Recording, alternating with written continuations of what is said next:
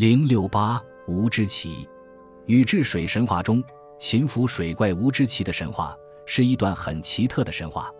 这段神话不见于他书，仅见于《太平广记》卷四六七李汤调引《荣穆闲谈》中。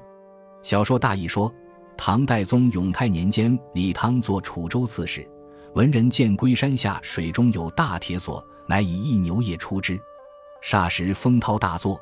有一兽形如猿猴，高五丈许，白首长髻，血牙金爪，闯然上岸，张目若电，故视人群，愈发狂怒。观者为而奔走，兽以徐徐引索夜牛入水去，竟不复出。当时李汤及楚州知名之士，皆错愕不知其由。其后李公佐访古东吴、范洞庭等包山，入灵洞。探仙书得《古月读经》第八卷，乃知其故。下面就是《古月读经》所记于秦水怪物之奇的神话：鱼离水，三至铜柏山，惊风走雷，十号牧民，土伯雍川，天老宿冰，功不能兴。雨怒，召集百灵，受命夔龙，铜柏等山君常起手请命。禹因求鸿蒙氏、商张氏、都卢氏、离楼氏。乃获怀涡水神明无之奇，善应对言语，便江淮之浅深，缘习之远近。形若猿猴，缩鼻高额，青躯白首，金目雪牙，颈身百尺，立于九象，搏击腾戳疾奔，文饰不可久。与兽之同律，不能治；兽之乌木油，不能治；兽之庚辰，能治。吃皮环湖木魅水灵山坳石怪奔号俱绕，以数千载。庚辰遗迹逐去，井锁大锁，鼻传金陵，喜淮阴之龟山足下，比淮水永安留住海也。看得出来，这段神话不过是因为疏与共有导怀自铜柏一语，又根据后面我们就要讲到的当时民间相传的金牛神话，就幻设虚构，敷衍出这么一段文字出来。真如明胡应麟所说，文人坐以好奇，假小说以记笔端。但是这一神话后来竟流被民间演为僧伽或四周大圣降服无知奇或水母的神话，以致朱熹《楚辞辩证》常持之为理说。罗密录史有无知奇变，义力便降服无知奇的誓语，而非僧伽。吕劳学者纠弹，可见其影响之大。其后吴昌龄杂剧《西游记》写孙行者，有乌知奇是他姊妹语。吴承恩著小说《西游记》，更把吴知奇的神变奋迅的状貌来移之于孙悟空，于是孙悟空神话逐渐昌盛起来，而与伏吴知奇神话便慢慢阴昧了。和李公佐同时的李兆著的《唐国史补》中也有淮水吴知奇这么一条，说楚州有渔人，忽于怀中钓得古铁索，挽之不绝，以告官。此时李阳大急，人力引之。所穷有清显侯月出水，复梅而逝。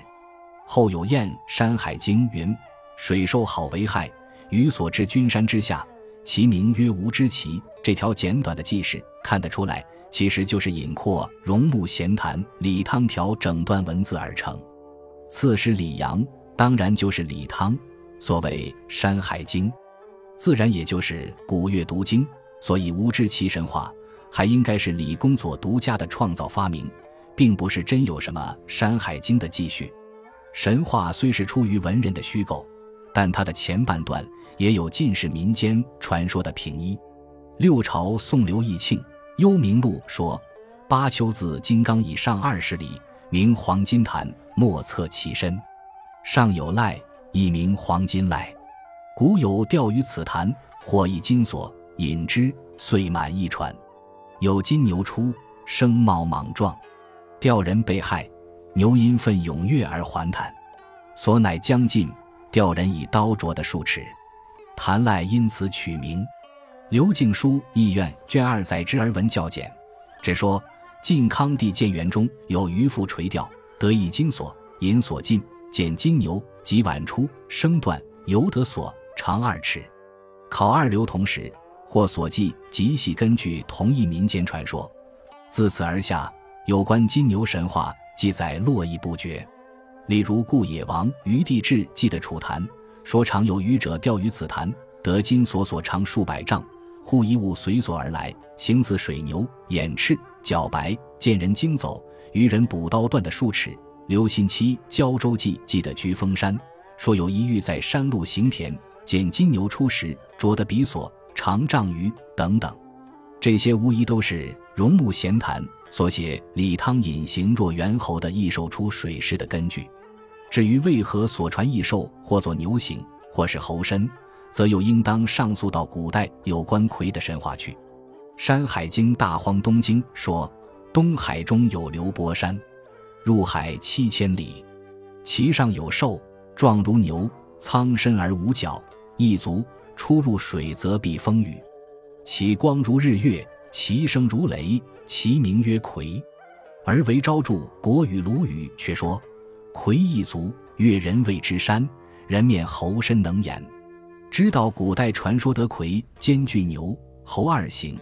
故得以演变为渔人所钓的金牛和鱼所擒的无知旗。李公佐所虚构的这段与秦水怪神话，既然上有根据，下有影响，它在中间自然就牢固地占据了一个应有的位置。我们也只好将它当做神话发展演变中的一个环节而予以考察研究了。本集播放完毕，感谢您的收听，喜欢请订阅加关注，主页有更多精彩内容。